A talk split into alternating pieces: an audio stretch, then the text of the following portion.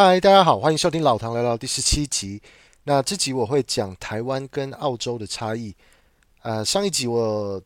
录的 Podcast 就已经聊到了，我下一集将会谈到一些台湾跟澳洲之间的差异。那因为去年年底十月底到今年的十一月中的时候，我在台湾两年半的这段期间，那真的是体会到了不少这些差异。那我也想要很客观的、很诚实的来分析、来谈这些呃不同的差异。那首先要讲的是疫情后的变化。那我发现澳洲墨尔本这边是很多商家都倒掉了，那人潮大约少了三分之一，甚至是这边最大的商场以前停车位是呃几乎都是找不到的，就是每次去都很难找车位。但是现在每次去的话，就是很容易可以找到车位，因为过去两年封城很长时间，政府建议在家工作，那。因此，市中心所以都变成空城。那去市中心的人变得非常少，相对的，民众已经习惯往郊区移动，那甚至是搬到比较偏远的地区，想要远离市中心。所以，市中心的商店很多都倒光了。那政府也很积极的想要民众回去市中心上班，来救市中心的商业。那过去封城的期间，民众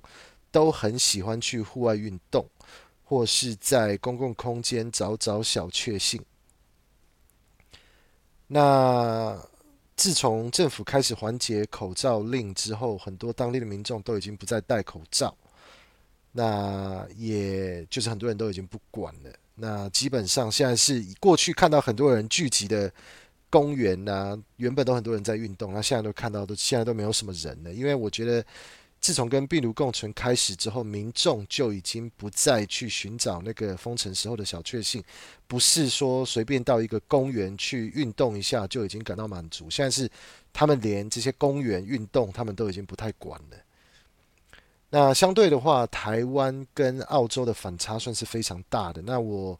居住的台中市，那我过去在那边两个半月的日常生活。反而是没有感觉到任何疫情的影响，那感觉好像，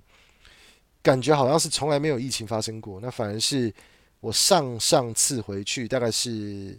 三年前呢、反而是跟我这次回去比起来，好像还要更忙碌、更蓬勃了一些。那台湾这个地方，我只能是以夸张来形容。我个人的体验是，台湾根本就没有什么疫情可以拿来谈的、根本不用怕社区里面有病毒，就算是澳洲现在是跟病毒共存，社会秩序已经恢复了正常，但是永远就是少掉了那么那个三分之一的人，三分之一的交通，三分之一的人潮，三分之一的商机。那相对的，台湾感觉反而是多了那三分之一的繁华度。那台湾也一直都有新完工开放的景点，所以感觉疫情对台湾完全没有什么影响，反而感觉是津津。经济是欣欣向荣的，相对的，台湾一直都没什么本土疫情，那这个也是比较令人担忧的。那什么时候边境才能恢复正常？那外国游客甚至是居住海外的国民，什么时候才能免隔离可以入境？那我看到不少旅居海外的台湾人，甚至是许多想要来参观台湾的外国人都都在等待这一天到来。那第二个我要讲的差别是医疗水准跟费用。澳洲这边的医疗费用算是非常非常的贵，而且规则是非常的复杂，不论你怎么去研究啊，那个费用就是贵到夸张。那这边只要是当地居民就可以享有公立健保 （Medicare），去一般公家给付的诊所是不用多掏腰包就可以看医生的。但是公立健保费就是从你的所得税。扣两 percent 出来也是不便宜的。如果你赚的越多，你被扣的鉴保费也就会越多。那公立鉴保给付的项目几乎都是一些非常基本的检验啊，像是去公立的呃诊所，就是去看一般的家庭医师啊，去最低阶段的那个家庭医师的那个咨询，那那个是你可以不用掏腰包的，你就可以免费去看。那相对的。这个医疗的水准算是非常的差，而且这个医生的专业性也是令人质疑。那我，呃，公立这些免在自掏腰包、免自费的这个服务，我个人是觉得基本上水准就不好了。那我过去也是有得到一些比较罕见的疾病，那不是说去看这些公立的健保给付的家庭医生，他们就有认真的想要来帮你治疗。他们看一下，那可能就会直接开个药，然后就说就差不多这样了。但是有时候他给你开的药还不一定是对的，所以这个东西哈，如果你是有一些比较需要紧急治疗、比较认真治疗的话，建议还是只能要去私疗的呃体系去接受治疗会比较好。那澳洲的医疗体系还有另外一部分是属于私人医疗的系统，那政府也都要求民众一定要另外持有私人健保来保一些不同的医疗的项目啊，比较呃严重性比较高深的，比较算是需要跟养老之间的。要配合养老的一些的医疗健保的项目，那你如果要得到比较好品质的医疗服务，那也一定也是还是要去私人的诊所。那挂号费来讲的话，就要自费了。自费的挂号费一般来讲大概都是一两千台币，就是你要去看一个私人诊所的医生的话，大概就是一两一两千块台币起跳。那医疗水准确实会比较好，但是相对的你可能就会变成一个钱坑，因为他的这个私人私人的医疗体系就是。他会要你一直回诊，然后如果你要去做别的检验，他可能没有办法在当场帮你检验，要帮你推荐到另外一个影像中心去照什么呃超音波啊、照 X 光什么的。那我本身最近就是有一个亲身的体验，那是因为我大概三年多前在台湾就有做过一次健检，那那个健检的结果就是说我的肝照超音波的时候就是有看到一些阴影的。那医生就是有建议，就是要去追踪。那我一直都没有去理会。那直到去年在封城，在澳洲封城的时候，就想说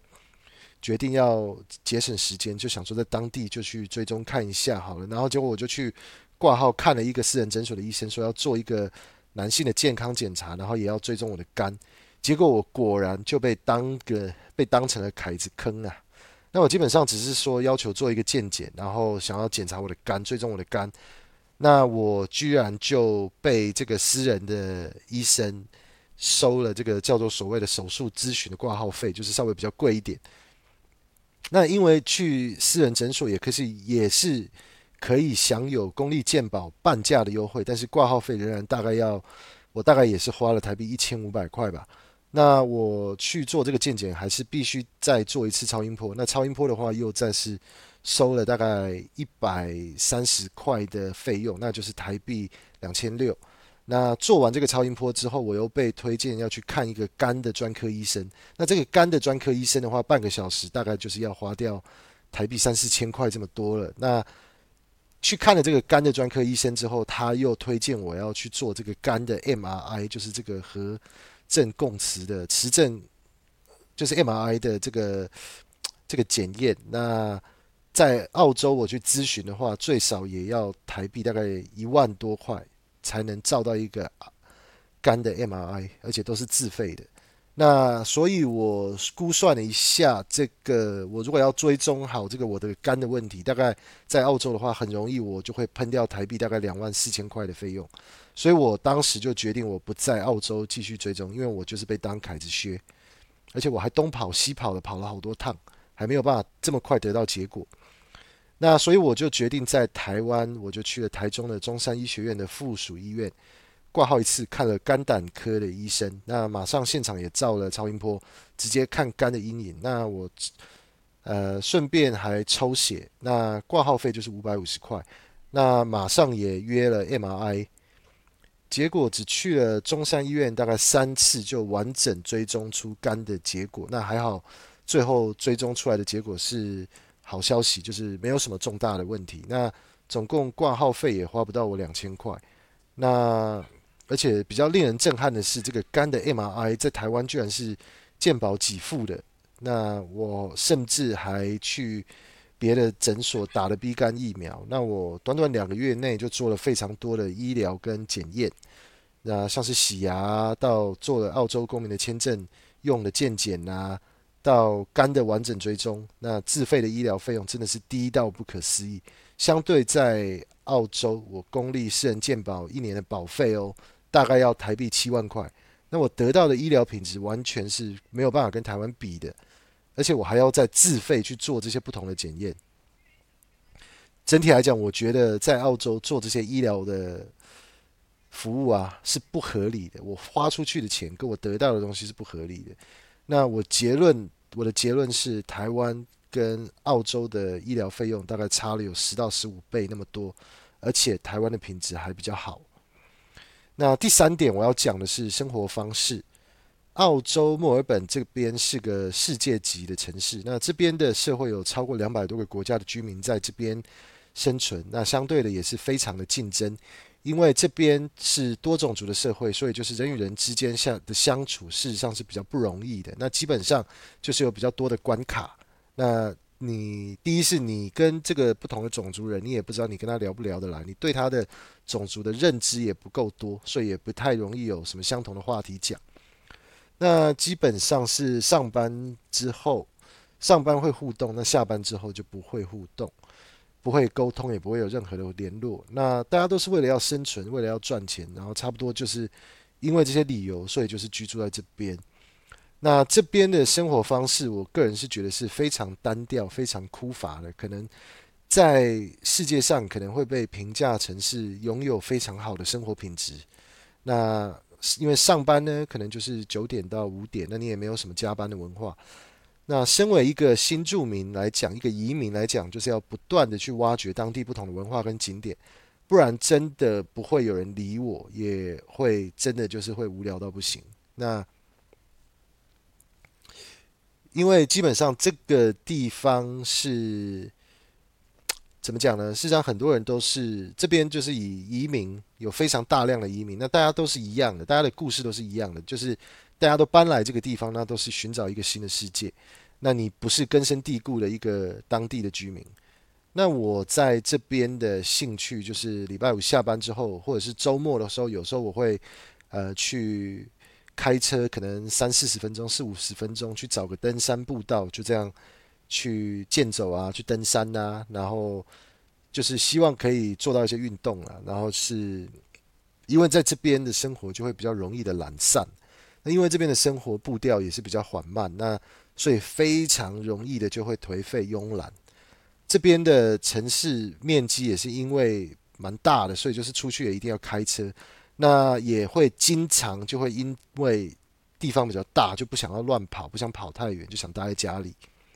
那相对的，台湾的生活方式是非常社区化跟家庭化的。台湾的文化非常的注重家庭，而且多数时候都是单一种族的社会，多了更多的信任感。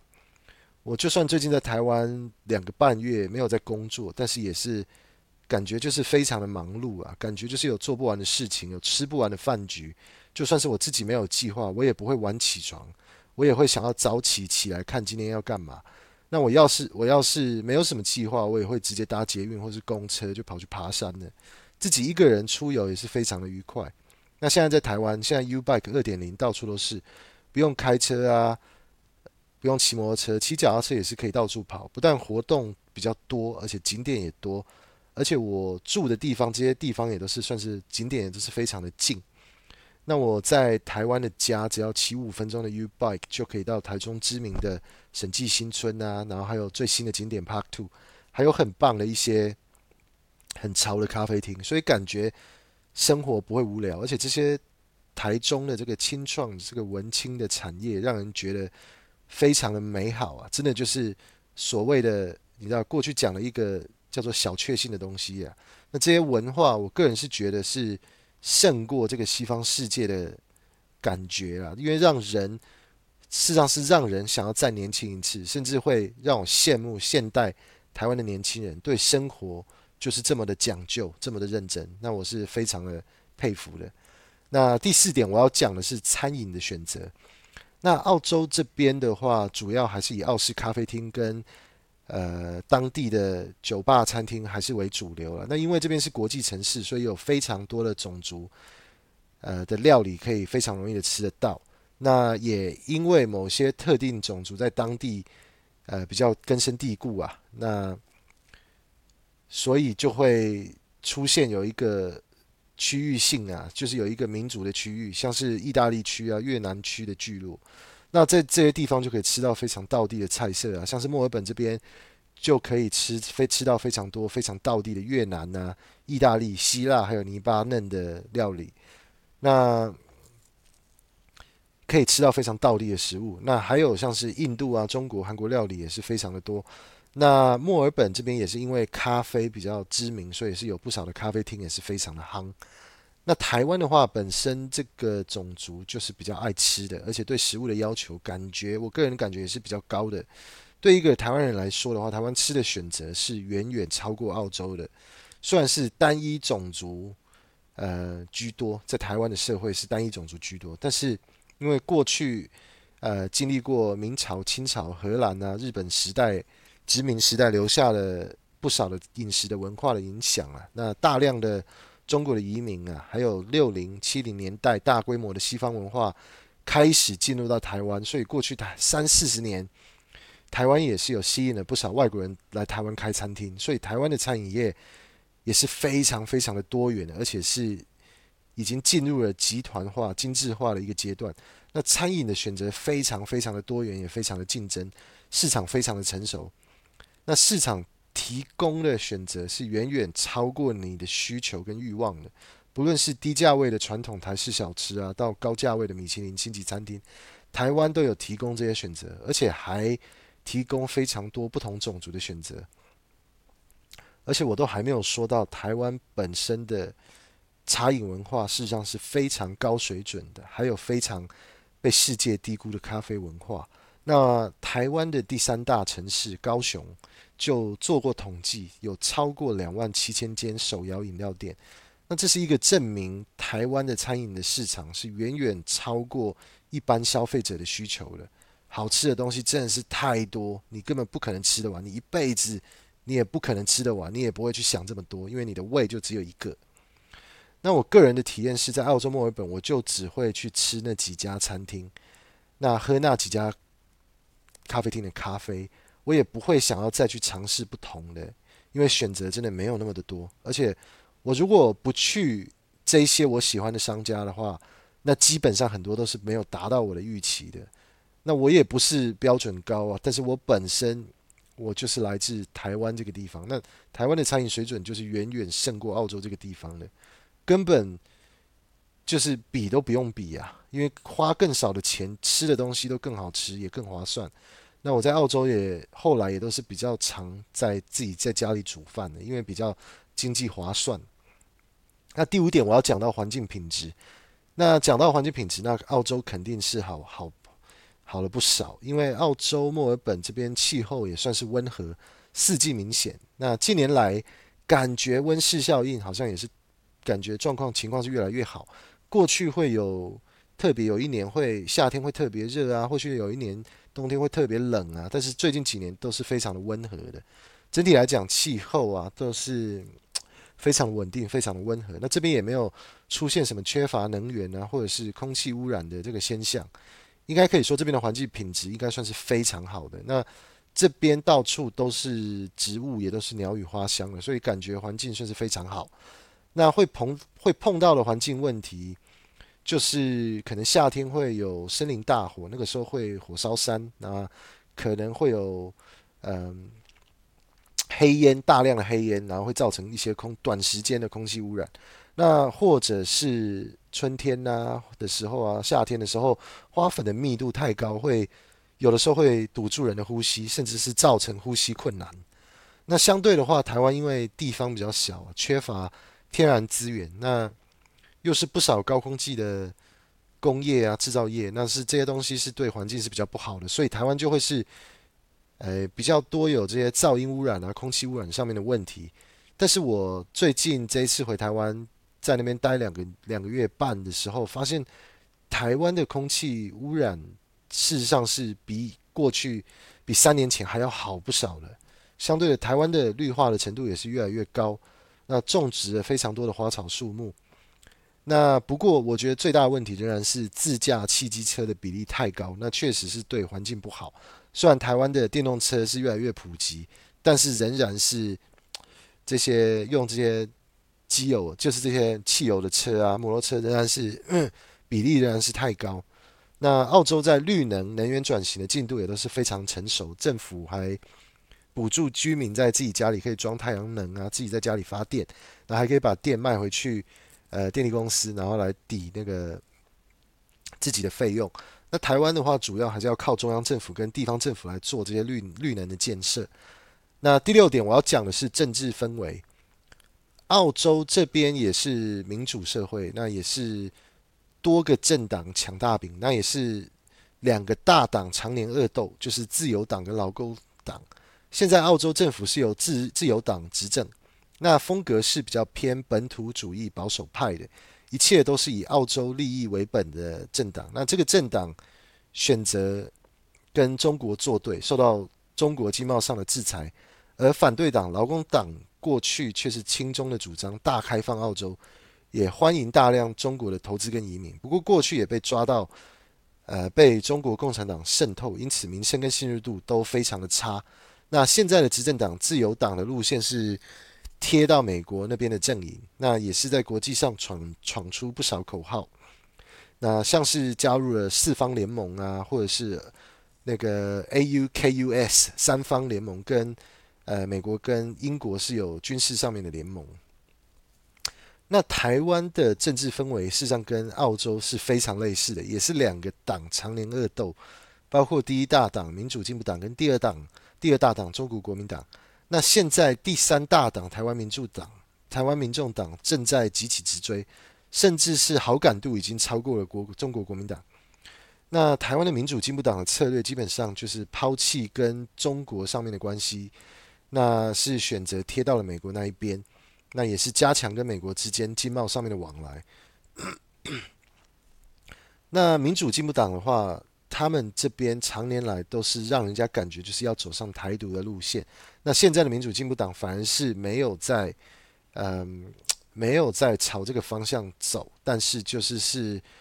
诶，是把台湾的自主性就是加强。那他仍然是继续走上了中华民国的路线，然后他等于说是在中美贸易战之间选择往美国那边贴，然后造成很多在中国经商的台商啊。或者是呃外商都选择抛弃中国的市场，然后都把资金投入台湾，所以台湾在近年来算是呃占了不少便宜，那经济成果也都是非常的好。那近年来台湾在国际上面的声望也是达到历史的新高。那除了台湾的防疫上面的成功，变成一个世界的焦点，那还有跟中国之间的两岸关系的恶化，也是变成。国际媒体上面炒作的一个热门话题。那第七点我要讲到的是物价跟房价上面的差异。那澳洲墨尔本这边自从疫情开始之后，物价上涨跟房价上涨算是非常的强势，而且是非常严重的。那现在几乎是要出去吃一餐，大概都要最少个澳币十三到十五块之间，那就是台币两百六到三百块之间的价格。那墨尔本这边的中间房价是来到了澳币一百一十万元。那也就是台币两千两百万元，这个就是你如果要买一个新房，你最少就是要有这笔钱，你才有可能买到这个房子。那雪梨反而是更夸张，它的中间房价是来到了一百六十万澳币，那也就是台币三千两百万元，而且是在墨尔本这边搭乘一次大众运输就差不多要大概台币九十块这么贵哦。台湾的市场是一直都是比较竞争的，所以就是说，台湾仍然可以找到便宜的物价，但是也可以明显的看到台湾的物价也是一直有在上涨的。在台湾要吃一顿饭，那台币一百块仍然是可以搞定的，而且是非常好吃的。那现在也是有不少地方，你可以出去吃一顿饭，也是要台币两三百块才能才能吃饱一餐。那讲到房价来讲的话，台湾每个地方的房价都是不同的。那一般来讲，六都的话都是房价比较高的地方。那台中的话，以我居住的台中来讲的话，台中的中间房价，我最近看到的资讯是大约是在八百五十万台币左右，也就是是所有的中古屋、还有预售屋，还有什么所有的，不管是哪个款式的、哪个大小的房子，总共平均下来的话，就是大约在八百五十万左右。那大概是四十二万澳币左右。可是相对来讲，你如果要买全新的预售屋啊，或是比较好一点的公寓的话，那是两千万以上是跑不掉的。那更不用讲到台北，台北基本上是比台中贵了不少。如果是你在台北跟台中的看到的房子价格是一样的话，那在台中应该是比台北大了三倍大的面积的大小。在台中基本上来讲的话，一平三四十万是比较常见的。那在台北的话，要一瓶破百万啊，一瓶七八十万那是比较常见的。在台北要是要买到可以住的比较舒服一点的，最少都是三千万台币起跳。所以事实上这样看起来，台湾的物价可能是跟澳洲比较起来是比较便宜的。可是以房价来讲的话，我觉得跟澳洲是差不多的。那休闲娱乐第八点，也就是我要讲的最后一点。那我觉得休闲娱乐这个地方，因为每个人都不同，那大家都有不同的兴趣，那所以对我来讲的话，澳洲比较有，对我来讲比较有突出的休闲娱乐，就是我可以去出远门，去外面去健行啊，去登山这些东西，对我来讲是在澳洲墨尔本这边是比较有趣的。那我有时候会出去逛逛街啊，或是去个咖啡厅啊，吃个简餐不错。那对我来讲，在澳洲墨尔本这个地方就已经是不错的休闲娱乐。那有的时候可能会去参加一个那个城市的大型的活动啊，像是澳网啊，或是什么的，嗯，基本上就是已经非常不错的休闲娱乐。那我如果出门的话，我事实上确实都是去登山啊，去走步道啊。那吃东西、买菜都是比较多。那基本上多数的时间都还是在家里看 YouTube、看看 Netflix。那上网啊，看一下有的没的，可能是我比较常做的事情。那相对的话，在台湾，我的休闲娱乐就会比较多元。那我也是会去不同的地方爬山。那台湾就是有很多的地方可以爬山。那很多登山的步道也都做得非常的好，那自行车道也都是非常的做得非常的完善，非常的成熟，所以在台湾就会经常去走马看花，去逛街，去看看不同的新创产业啊。那也会有很多就是青年的文创市集，在台湾也会比较会去吃不同的餐厅，那也有很多网红网美的餐厅啊，或者是咖啡厅之类的。那也是在台湾的时候，也会比较会跨县市出游，像是我在台湾的这两个半月，我有跑去台北啊，跑去新北市啊，那也有跑去彰化鹿港啊，跑去台南啊，跑去高雄啊这些地方。那因为台湾的公共交通是整体来讲基础建设比较完善，因为台湾有高铁，那也有很多的